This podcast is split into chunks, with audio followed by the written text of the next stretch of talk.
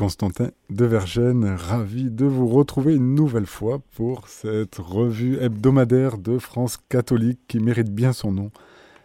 Bonjour. Bonjour Olivier, bonjour à tous. C'est là euh, une figure, euh, une figure de bienheureux qui est à l'honneur. C'est cette semaine, c'est Saint, pardon, bienheureux Jean-Paul Ier qui est à l'honneur. Dans France catholique, il a été béatifié, nous en avons parlé sur notre antenne le, à Rome le 4 septembre. Qu'est-ce qui vous a intéressé dans cette figure? Nous avons décidé de revenir sur la figure de, Jean-Paul Ier parce qu'il y a eu euh, autour de, ce pape une, double injustice, on pourrait dire, puisque euh, à la fois euh, et sa mort mystérieuse et son apparence d'homme doux et souriant ont peut-être masqué l'héritage spirituel que son court pontificat a laissé. Pour ceux qui ne le savent pas, c'est en effet un pontificat des plus courts et aussi symbolique, un 33 jours. Il n'aura régné que 33 jours. Oui, entre le 26 août et le 29 septembre 1978. Alors, on peut donner quelques rapides hein, éléments biographiques euh, aux auditeurs de Radio Maria. Euh, avant d'être élu pape, euh, Jean-Paul Ier s'appelait Albino Luciani. Il naît en, en, Vénétie, donc en Italie, en 1912, dans un milieu modeste, d'un père anticlérical et d'une mère très pieuse. Alors, c'est toujours intéressant de, noter que le, père était anticlérical, hein, puisque son fils est, est devenu est devenu pape. voilà, comme quoi le l'histoire et la, providence ne manquent pas euh, d'ironie. Euh, il est allé au petit séminaire, euh, au grand séminaire, il est devenu prêtre en 1935, puis évêque du diocèse de Vittorio Veneto en 1958, et puis quatre ans plus tard, Luciani est devenu patriarche de Venise. Et il a certainement été habitué au contraste hein, avec ce père anticlérical et une mère très pieuse, mais des contrastes qu'il a dû affronter. Et un côté qu'on connaît un peu moins, c'est que vous permettez de, de le surnommer Luciani le Hardi. Oui, alors euh, Jean-Paul Ier, c'est devenu un, poncif, hein, c'est le, pape au sourire. Euh, alors, il faut reconnaître que ce sourire euh, a existé et qu'il a marqué les contemporains, notamment celui qu'il a affiché au balcon de la, de la loggia centrale hein, de Saint-Pierre de Rome juste après son, élection, quand il est apparu face à la, foule des fidèles. son pontificat de 33 jours a aussi laissé l'impression d'un pape de, transition hein, entre Paul VI, à qui il succède, et Jean-Paul II, qui sera son successeur pourtant, il ne s'agit pas de, faire de la politique fiction, hein, la, vie du cardinal Luciani euh, laisse penser qu'il aurait été un pape euh, à poigne. Euh, alors nous nous sommes permis de titrer l'article effectivement Luciani le, hardi, parce que c'est lui-même qui, dans un entretien à un journal italien, avait expliqué qu'il aimait s'inspirer de la figure historique d'un Français euh, qui est le dauphin Philippe le Hardy, le fils du roi Jean II.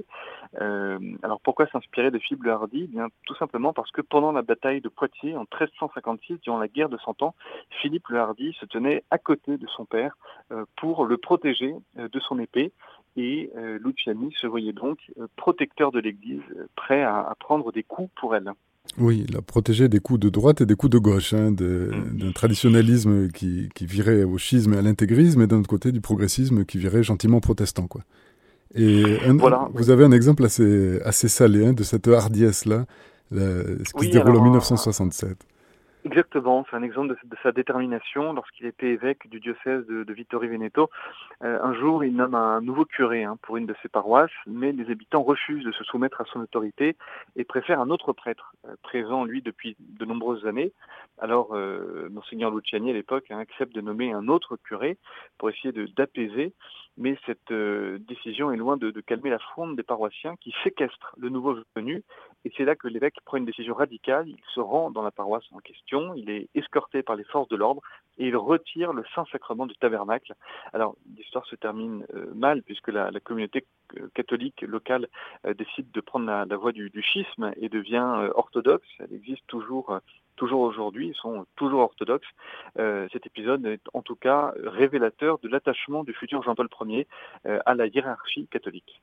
Oui, et on trouvera euh, bien des textes aussi, euh, vous l'appelez le méconnu du Vatican, et vous citez bien des textes quant à son rapport à la tradition, à l'autorité, et aussi vous permettez de citer une phrase qui peut évidemment, euh, qui peut évidemment faire réfléchir ou peut-être inquiéter. Il disait Tempesta magna est superme, c'est-à-dire une grande tempête est au-dessus de moi. il sentait bien que l'Église là devait affronter de lourds défis. Oui, euh, quand il est élu en, 1978, euh, euh, Jean-Paul Ier fait, voit que l'Église est, toujours dans les, dans les remous des, conséquences de Vatican II. L'Église est en difficulté, mais Jean-Paul Ier adopte ce qu'on pourrait appeler une ligne de crête. C'est-à-dire que à la fois il critique, euh, je cite, hein, ceux qui ne veulent rien changer dans un monde qui évolue très vite, euh, mais il critique aussi ceux qui veulent changer trop de choses euh, et qui ne craignent pas d'enfreindre des principes inviolables et provoquent aussi de graves difficultés. alors c'est une constance, hein, puisque cette ligne de crête, il l'a cultivée depuis longtemps. Quand il était patriarche de Venise, il avait répondu aux critiques de monseigneur Lefebvre sur certaines déclarations du, du, du concile, mais cela ne l'avait pas empêché en 78 de de contester en même temps euh, la fausse créativité et les abus en matière de liturgie. Oui, et ce brosser, ce, portrait pardon, spirituel de Jean-Paul Ier, vous, faites une fiction en quelque sorte aussi dans France catholique. Là, vous, voyez un petit peu qu'est-ce que ça, qu'est-ce que ça aurait pu donner finalement ce pape-là? Oui, alors il faut d'abord souligner que personne n'attendait Jean-Paul Ier sur la, chaire de Saint-Pierre, et pourtant il est élu le premier jour du conclave. Euh, alors, euh, encore une fois, hein, le sens catholique ne cherche pas à affirmer ce qu'aurait été son, pontificat s'il n'était pas mort aussi rapidement, mais seulement essayer de distinguer des, pistes euh, qu'il aurait pu suivre. L'une d'entre elles, c'est celle de la paix. Euh, alors une vraie paix, hein, que les catholiques nomment la, paix du Christ. Euh, et cette paix, il la voulait par l'amour. Euh, là aussi, le, mot amour est galvaudé, mais Jean-Paul Ier y donnait un sens catholique.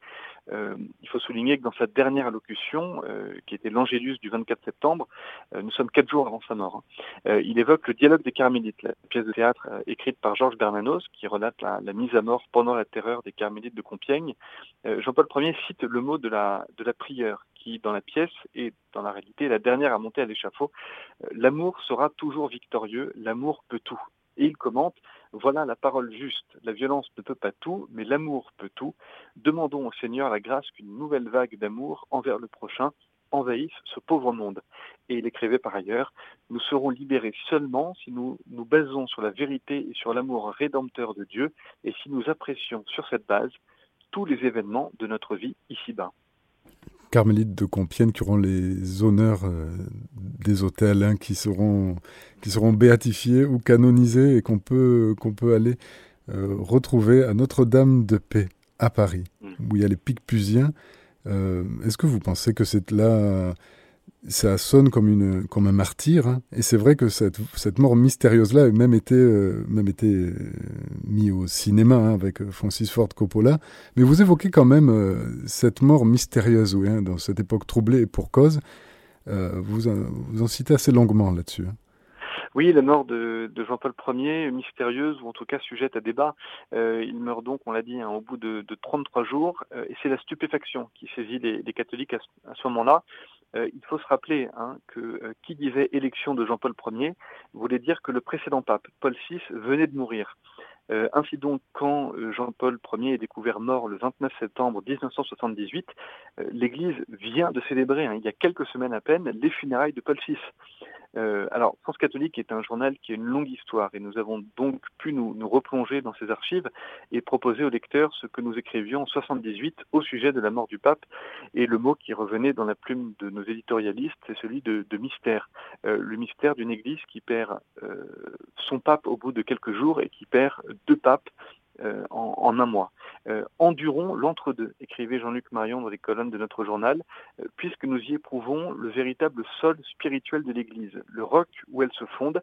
Dans la stupeur d'aujourd'hui, l'abîme qui s'ouvre sous nos pieds ne dérobe pas le sol, il l'ouvre au contraire enfin sur la pierre initiale, le mystère et le ministère de Pierre. Et dans cette époque politisée, violente, il y ça restait quand même rempli de controverses. Hein. Il, y a plusieurs, euh, y a plusieurs théories qui, qui ont grandi autour.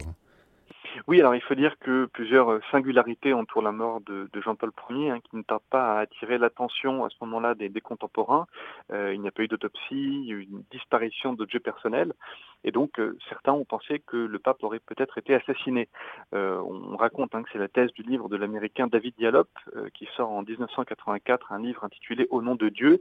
Alors pour lui, le pape aurait été victime des milieux affairistes et maçonniques qui auraient infiltré l'Église et dont il aurait voulu se, débarrasser. Et, vous l'avez évoqué, hein, c'est une thèse que reprend d'ailleurs Francis Ford Coppola dans le troisième épisode de la trilogie du, Parrain, hein, un grand film américain, dans lequel le pape est assassiné justement pour avoir voulu purger les finances de l'Église qui étaient infestées par, par ces réseaux-là.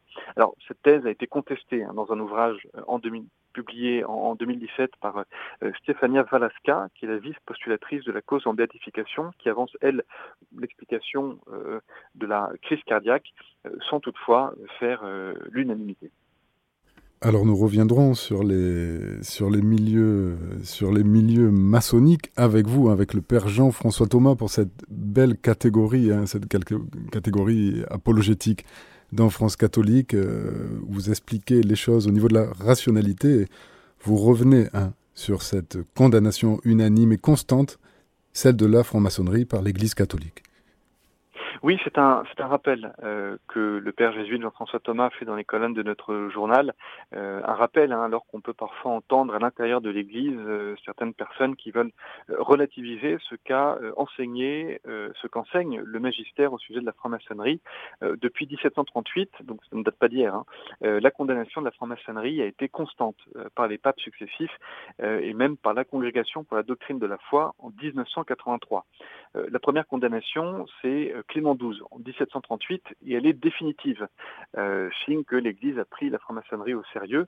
Alors, malgré la clarté du propos, euh, la tentation de euh, relativiser cette condamnation n'a pas tardé, puisque dès 1751, le pape Benoît XIV dénonce dans une bulle les calomniateurs qui voudraient relativiser cette euh, condamnation et il réaffirme qu'il s'inscrit dans la continuité de son prédécesseur. Euh, alors, il n'est pas étonnant hein, que, que l'Église catholique condamne la franc-maçonnerie, puisque ce groupe de pensée revendique l'autonomie de l'homme vis-à-vis de tout ce qui est hérité des commandements divins et de l'Évangile. Alors aujourd'hui, l'Église n'a ni levé la condamnation, ni assoupli sa position euh, par un texte magistériel, euh, mais il serait bon, explique dans nos colonnes euh, le Père Jean-François Thomas, qu'elle réaffirme publiquement cette incompatibilité entre la foi catholique et la franc-maçonnerie. Oui, quand on voit surtout les, dégâts que ça a pu faire, et les dégâts par exemple aussi, c'est une figure hein, dans votre dans votre rubrique culture, un soldat face aux forces anticléricales, vous évoquez la figure d'Édouard de Castelnau aussi. Et... Oui, qui est fondateur, euh, fondateur de, France catholique d'ailleurs. Eh ben tiens. eh ben tiens. Et une autre, euh, alors une autre initiative locale qui a permis de sauver une église que vous mettez en lumière, hein, c'est, je l'ai découvert avec France catholique, hein, que 2500 à 5000 églises pourraient disparaître d'ici 2030, hein, selon un rapport du Sénat. Et là, vous mettez en lumière un, combat ben, qui a été mené à terme et avec succès. Hmm. Oui, il est souvent euh, question d'églises euh, désaffectées, il est euh, moins souvent pour l'instant hein, question d'églises détruites, mais il est encore plus rarement question d'églises sauvées. et nous emmenons nos lecteurs en Côte d'Or, hein, à Arc-sur-Tille, à une quinzaine de kilomètres à l'est de Dijon, euh, puisque le 10 septembre, euh, donc il y a quelques jours, monseigneur Antoine Héroard, qui est évêque du diocèse, a célébré une messe dans cette église qui aurait dû eh bien, ne plus être une église. Euh, et nous racontons comment il y a 32 ans, eh bien, le, maire d'Arc-sur-Tille a décrété la fermeture de l'édifice à la suite d'une chute de pierre et comment en 2005, il est même décidé qu'elle serait détruite. Mais grâce à l'obstination et à la foi euh, d'André Fangeau et des membres de l'association de sauvegarde de l'Église, euh, le miracle a eu lieu puisqu'il conteste la démolition auprès du tribunal administratif et fait adopter par la mairie le projet de restauration, tout cela en trois ans. Alors, euh, pourquoi est-ce que nous en parlons? Eh d'abord parce que c'est une belle histoire, et puis parce que c'est l'occasion euh, pour André Fangeau de, transmettre son expertise, si je puis dire, aux lecteurs de, France catholique en leur donnant les neuf étapes à suivre, selon lui, pour sauver une église, ou en tout cas pour mettre toutes les chances de son côté. Et l'actualité, eh bien, c'était après la mort de Gorbatchev, c'était celle de Elisabeth II, n'est-ce pas? Oui, c'est une page de l'histoire hein, qui, se tourne, mais à la différence du dernier dirigeant soviétique, euh, II avait la foi, hein, elle qui qualifiait les enseignements du Christ de lumière intérieure. Alors une fois inscrite dans la tradition de l'Église anglicane, dont elle était le, chef, et qu'elle a hérité euh, de son père, le roi George VI. Alors Il faut noter que bien que l'Église anglicane ait été historiquement hostile euh, à l'Église catholique, hein, l'anglicanisme est né d'un schisme décidé par le roi Henri VIII en 1534 qui n'avait pas réussi à obtenir de Rome l'annulation de son mariage avec Catherine d'Aragon, eh bien, Elisabeth II nourrissait une, sympathie envers les, catholiques et elle fut, par exemple, la première souveraine britannique à rencontrer un pape à Rome. Euh, et c'était, alors quand on, euh, quand on raconte ça, ça paraît incroyable. Hein. C'était Jean 23 en 1961. Euh, et puis, euh, une cinquantaine d'années plus tard, en 2010, elle a reçu Benoît XVI au, Royaume-Uni, qui a été d'ailleurs l'occasion voilà, d'annoncer la, canonisation du, cardinal Newman. la volonté, en tout cas, de porter Newman sur les, sur hôtels.